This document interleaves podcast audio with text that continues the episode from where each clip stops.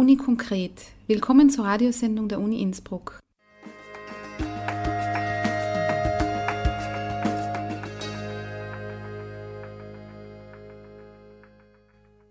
Daniel Seiler und Melanie Bartos vom Büro für Öffentlichkeitsarbeit begrüßen alle Zuhörerinnen und Zuhörer zur Aprilausgabe von Uni Konkret, der Radiosendung der Uni Innsbruck. In dieser Ausgabe von Uni Konkret werden wir Näheres darüber hören, wie Kunst sich in die Tagespolitik einbringen kann oder auch nicht. Und außerdem werden wir versuchen, eine Antwort darauf zu finden, ob im Social Web eigentlich Chaos oder Ordnung herrscht. Lassen Sie sich Zeit, aber machen Sie schnell, denn Sie wissen nicht, was Sie erwartet. Dieser Ausspruch von Jacques Derrida ist das Motto des Montagsfrühstücks, Forum für strategische Langsamkeit, das einmal pro Monat montags von 9 bis 11 Uhr bei Café und Croissant im Literaturhaus am Inn stattfindet. Mit dem Montagsfrühstück wollen wir einen Freiraum aufspannen und ein Forum schaffen, das sich mit der nötigen Langsamkeit der Reflexion grundsätzlicher Fragen und Probleme des Zusammenhangs von Literatur, Kunst, Wissenschaft und Gesellschaft widmet. Definieren die Veranstalter die Intention des Montagsfrühstücks. Seit gut einem Jahr sind alle Interessierten herzlich eingeladen, mit Expertinnen und Experten über Themen nachzudenken und gleichzeitig ihren Horizont zu erweitern.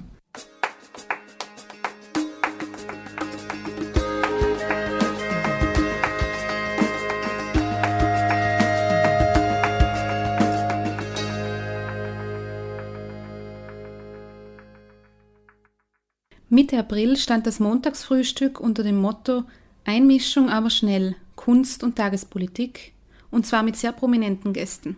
Antonio Fian und Konrad Paul Lissmann. Im Gespräch mit Martin Sechsel gingen sie der Frage nach, welche Möglichkeiten Schriftstellerinnen und Schriftsteller bzw. Intellektuelle allgemein haben, sich in tagespolitische Themen einzubringen oder anders gefragt, sollten sie das überhaupt und wen interessiert es heutzutage überhaupt noch? Der Schriftsteller, Essayist und Dramatiker Antonio Fian wurde 1956 in Klagenfurt geboren. Er ist Mitbegründer und war lange Zeit Herausgeber der Literaturzeitschrift Fettfleck. Bekannt ist er für seine Hörspiele und als Verfasser von Parodien und Satiren sowie für seine Dramolette, die regelmäßig in der Tageszeitung Der Standard erscheinen. Er erhielt bereits zahlreiche staatliche Stipendien, Förderungen und Preise und müsste eigentlich gerade in Österreich gar nicht näher vorgestellt werden. Auch er stellt sich die Frage, wie ein solch intellektuelles Einmischen in tagespolitische Themen aussehen könnte. In welcher Form aber könnte ein Autor in einer Gesellschaft wie der unsrigen überhaupt sich einmischen? Oder besser, worin, worin unterschiede sich sein sich einmischen von dem jedes anderen Staatsbürgers ob nun Arzt, Taxifahrer, Bauunternehmer oder Friseurgehilfe. genau wie diese kann er ja nicht mehr als sagen, was er denkt, von verschiedenen politischen Vorgängen hält. Er kann fordern, Ausländer auszuweisen oder einzubürgern. Er kann empfehlen, Libyen zu bombardieren oder gegen die Bombardierung protestieren. Er kann dafür eintreten, den Regenwald zu retten oder den Wunsch äußern, die ganze Welt möge in die Luft gejagt werden. Die Wirkung seiner Einmischung wäre genauso groß wie seine Macht null. Antonio Fian ist außerdem davon überzeugt, dass die Problematik nur dann geändert werden kann, wenn Schriftstellerinnen und Schriftstellern mehr Gehör geschenkt wird. Einmischung von Seiten der Künstler und Intellektuellen in einer Form, die über den folgenlosen Zwischenruf hinausgeht, wäre daher in einer Gesellschaft wie der österreichischen nur möglich, wenn Konsens darüber herrschte, dass ihnen und ihrer Tätigkeit eine gewisse Relevanz in Fragen der politischen und gesellschaftlichen Entwicklung zukommt. Dieser Konsens, der in der Ära Kreisky und der ersten Zeit danach durchaus bestand, hat vor einigen Jahren, ich würde, wenn ich einen Zeitpunkt nennen müsste, sagen, seit Viktor Klima, der als Finanzminister alle Literaturpreise und Stipendien steuerpflichtig gestellt hat, als Bundeskanzler die Kunst zur Chefsache erklärt hat, aufgehört zu bestehen. Die Machthaber dieser Republik haben sich nach und nach abgewandt von allen Formen eines Denkens, das über die Komplexität eines Kronenzeitungsartikels hinausgeht. Die Republik hat sich zurückgezogen aus der Finanzierung der Wissenschaften und Künste. Und falls tatsächlich die Jüngeren sich weniger oft oder verhaltener oder einfach nur anders zu gesellschaftspolitischen Fragen äußern als die Schriftsteller meiner Generation, dann liegt das sicher nicht an Denkfaulheit, sondern vielleicht im Gegenteil an ihrem aufmerksamen Verfolgen der Vorgänge, ihrem Wissen, wie aussichtslos es geworden ist, diejenigen in diesem Land, die mit Macht ausgestattet sind, zum Denken zu bewegen. Konrad Paul Lissmann, 1953 in Villach geboren, studierte Germanistik, Geschichte und Philosophie in Wien und habilitierte sich 1989. Er ist Professor für Philosophie an der Universität Wien. Außerdem ist er Essayist, Literaturkritiker und Kulturpublizist. Er hat zahlreiche Veröffentlichungen zur Ästhetik, Kunst und Kulturphilosophie vorzuweisen und ist Leiter des Philosophikums Lech sowie Mitglied der Europäischen Akademie der Wissenschaft und Künste. Um nur eine seiner vielen Auszeichnungen zu nennen, 2006 war er österreichischer Wissenschaftler des Jahres. Konrad Lissmann greift einen weiteren Aspekt auf.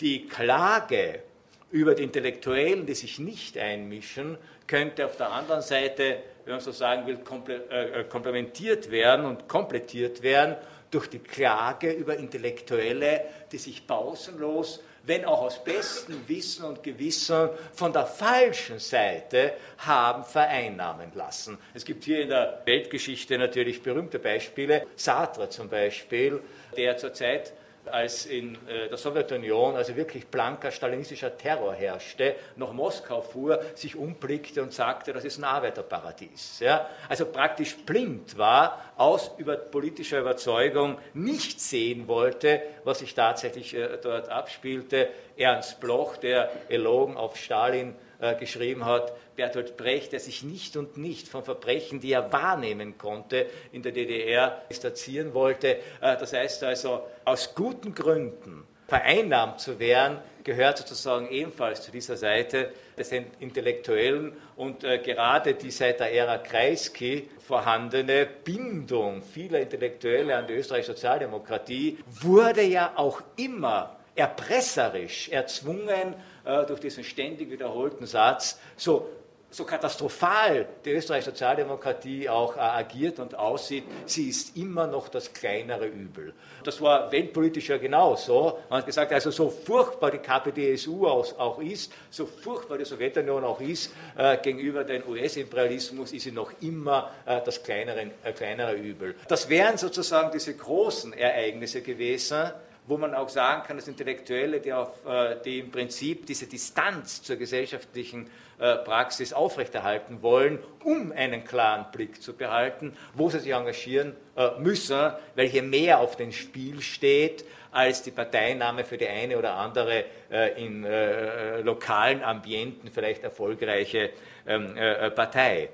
Aber auch dort, wo mehr am Spiel steht, ist immer das, sozusagen das große Problem, sozusagen nach welchen äh, Gesichtspunkten, nach welchen politischen Gewichtungen, nach welchen politischen Vorentscheidungen engagiert sich der Intellektuelle und woher bezieht er seine Kompetenz, hier mehr äh, äh, anderes schärfer zu sehen, sodass sein Urteil, seine Aussage, seine Kundmachung ein größeres Gewicht haben sollte als das von äh, normalen äh, Bürgern.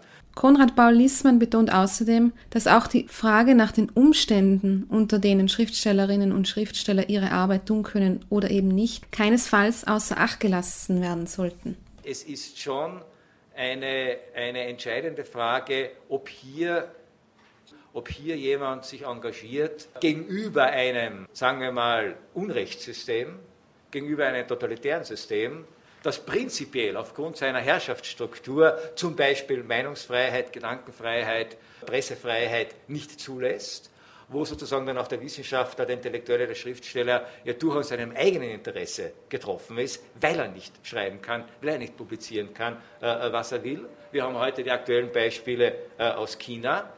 Oder ob wir in einer Situation sind, wo alle diese Freiheiten garantiert sind und der Anspruch des Intellektuellen, dass seine Stimme, obwohl er kein Experte für welche politischen Fragen auch immer ist, dass seine Stimme ein größeres Gewicht haben soll, in notgedrungenen Widerspruch bringt äh, äh, zu jenen Menschen, äh, deren Stimme nicht so ein Gewicht hat, sondern die nur eine einzige Stimme haben, nämlich die die sie bei einem Wahltag äh, in die Urne schmeißen.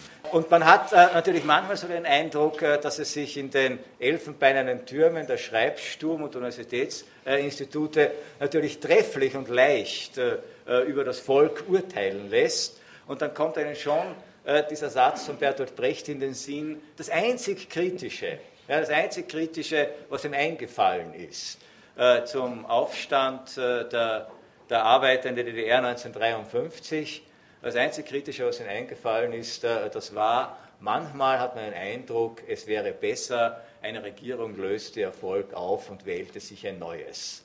Äh, und äh, bei österreichischen Intellektuellen habe ich manchmal den Eindruck, man könnte sozusagen sinngemäß sagen, manchmal hat man den Eindruck, es wäre besser, also für diese Intellektuellen, ihrer Perspektive wäre es besser, Volk löste sich auf und den Intellektuellen bekämen sozusagen ein neues Volk, das genau äh, diesen Vorstellungen entspricht, die sie halt von einem kritischen äh, äh Volk äh, gerne haben. Eingreifen, aber schnell. Äh, ich denke, äh, dass es stellt sich natürlich immer bei diesen Eingreifen, aber schnell die Frage nach der Wertigkeit von Tagespolitik und nach der Beurteilung von tagespolitischen Entwicklungen in der Richtung, dass es sich hier um Krisen handelt, die einen Eingriff tatsächlich nötig machen. Denn es ist nicht das Geschäft des Intellektuellen, Tagespolitik zu betreiben. Und Tagespolitik besteht in hohem Maße natürlich aus Abläufen, aus Ritualen, aus äh, äh Gewohnheiten, äh, aus äh, äh, sozusagen immer wieder wiederholten Formen von Auseinandersetzungen, aus Dauerbrennern, auch aus Skandalen, ja, wo man sagen kann, das, ist, das gehört zum Alltagsgeschäft der Politik in einer Demokratie, da wird man nicht ständig eingreifen. Eingreifen sollte man, denke ich, auch als Intellektueller, auch als Schriftsteller, auch als Wissenschaftler dann, wenn man das Gefühl hat, es brennt. Ja, so wie nicht eingreifen, aber jetzt, da muss eine Notsituation sein. Und ich denke, es ist eines der schwierigsten Probleme, äh, tatsächlich heutzutage festzustellen, wann brennt es irgendwo. Ja, weil die Medien ja so viel Rauch erzeugen, dass man ständig das Gefühl hat, es brennt pausenlos. Ja? Es kann aber kein Intellektueller pausenlos eingreifen, sonst müsste er aufhören, das zu tun, wozu er eigentlich auf der Welt ist, nämlich gute Texte schreiben, gute Abhandlungen schreiben, in seinem Feld äh, sozusagen qualifizierter Art und Weise zu artikulieren.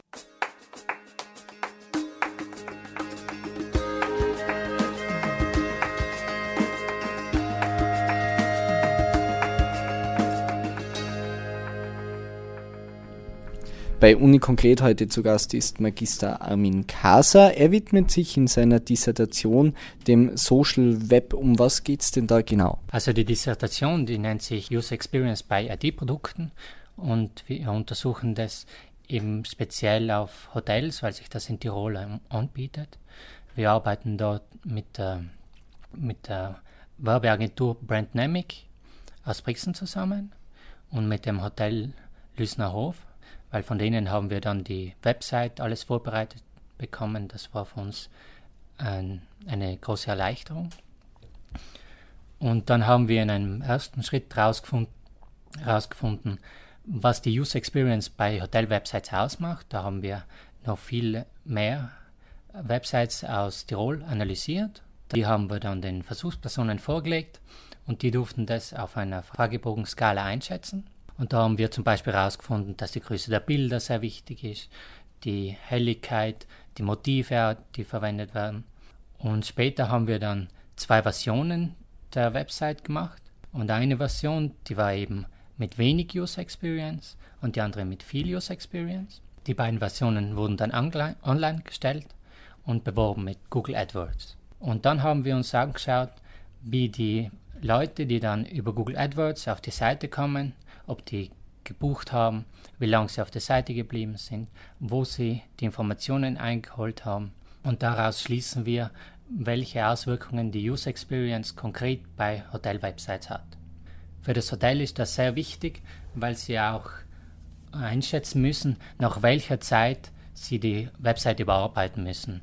Weil das Web entwickelt sich so schnell, wenn die Bildschirme größer werden, wenn zum Beispiel Social Media Neuerungen gibt, ob sie die einbauen sollen, ob sich das dann wirklich lohnt, unterm Strich. Also es geht in erster Linie um User Experience. Das könnte man so als Weiterentwicklung der Benutzerfreundlichkeit bezeichnen. Und da geht es darum, dass die Leute, früher hat man immer gesagt, man soll den Leuten in der Benutzung keine Steine in den Weg legen. Also dass alles leicht geht, möglichst einfach, möglichst übersichtlich. Mittlerweile äh, hat man den Zusatz, Zusatzpunkt, dass man auch sagt, man soll in der Benutzung der Geräte Emotionen wecken. Das sieht man ganz einfach bei Facebook zum Beispiel. Da da suchen die Leute nicht nur Informationen, sondern wenn sie sich Fotos anschauen, dann werden sie emotional mitgenommen und den Leuten gefällt das. Noch viel, noch viel deutlicher sieht man das bei Computerspielen, weil die haben eigentlich gar keinen richtigen Zweck irgendwie, um was zu suchen oder um, um Informationen zu beschaffen, weil da geht es nur, nur darum, Emotionen zu wecken und Spaß zu haben. Und man weiß jetzt, dass sich Produkte die User Experience mit berücksichtigen, sich besonders gut verkaufen. Wenn man jetzt in den Mediamarkt zum Beispiel geht, dann haben die eine eigene Insel aufgebaut, wo es nur Apple-Produkte gibt und wo eigene Mitarbeiter für Apple sind. Das ist ganz gezielt eben, um die Leute zu was Besonderem zu machen und dann fühlen sie sich besser und kaufen eher die Produkte. Apple ist sicher eine Firma, die im Marketing extrem stark ist und dadurch den Erfolg hat. Und man sieht das auch dann auf psychologischer Ebene später in den Kundenbefragungen, dass die wirklich zufriedener sind mit ihren Geräten, obwohl sie technisch jetzt nichts Besonderes wären. User Experience, die gehört ja zur Psychologie auch, weil es dreht sich ja weniger um die Geräte selbst, sondern um die, um die Menschen, die das benutzen. Und wir versuchen herauszufinden, wie das ganz konkret ist bei Hotel-Websites, weil es gibt ja viele Hotels in Tirol und die sind ähm, im Marketing stark auf die Webseite angewiesen. Und wenn jetzt Kunden auf die Website kommen, dann sollen sie ja möglichst buchen. Das wäre also das Erfolgskriterium für eine Website. Und wir untersuchen jetzt, wie eine Website gestaltet werden muss, dass sie den Gestaltungsrichtlinien entspricht und überprüfen dann im Anschluss, inwieweit sich das wirklich auf das Verhalten der Nutzer auswirkt. Da wäre einerseits, ob sie dann wirklich buchen, aber wir schauen dann auch nach, wie sich das Navigationsverhalten ändert, ob die Leute vielleicht sich mehr informieren, ob sie sich über andere Bereiche informieren und ob sie länger bleiben. Und wie lässt sich das feststellen anhand von Klickzahlen oder wie geht man dann da in der Messung sozusagen vor? Die User Experience, die erfasst man eher über Fragebogen, wenn man die Leute direkt befragt. Und dann haben wir uns überlegt, wir müssen ja wirklich die Leute untersuchen, die Interesse haben am Urlaub selbst. Deswegen haben wir ins Internet zwei Versionen der Website gestellt und über Google AdWords Werbung gemacht. Jetzt kommen praktisch die Leute aus dem Internet, die wirklich interessiert sind. Die wissen eigentlich gar nicht, dass sie beim Experiment mitmachen. Die sehen nur eine normale Website, schauen sich die an und wenn es ihnen gefällt, dann buchen sie. Und der Trick ist eben, dass die zwei Websites sich hinsichtlich der User Experience unterscheiden, aber sonst komplett gleich sind. Die gleichen Informationen, man kann gleich buchen. Auf Facebook ist natürlich User Experience ein großes User Experience Thema. Auf Facebook finden Sie wenig Informationen, sondern mehr Unterhaltung. Und das gehört zum User Experience Bereich. Welche Eigenschaft muss ein Mensch mitbringen, um Social Media affin zu sein? Man könnte es vielleicht psychologisch gesehen mit Extraversion irgendwie verknüpfen. Einfach Leute, die sich gern nach außen zeigen, gern mit Menschen umgehen, die sind vielleicht da etwas veranlagt in diese Richtung. Aber generell glaube ich, dass es ein Grundbedürfnis ist, mit anderen in Kontakt zu treten und dass es jetzt nicht wirklich Sinn macht, sich da zu verweigern. Melanie Bartos und Daniel Seiler bedanken sich für ihr Interesse. Bis bald bei Uni Konkret. Die Sendung zum Nachhören gibt es übrigens auch auf der Homepage der Universität Innsbruck und kann kostenlos bei iTunes U abonniert werden.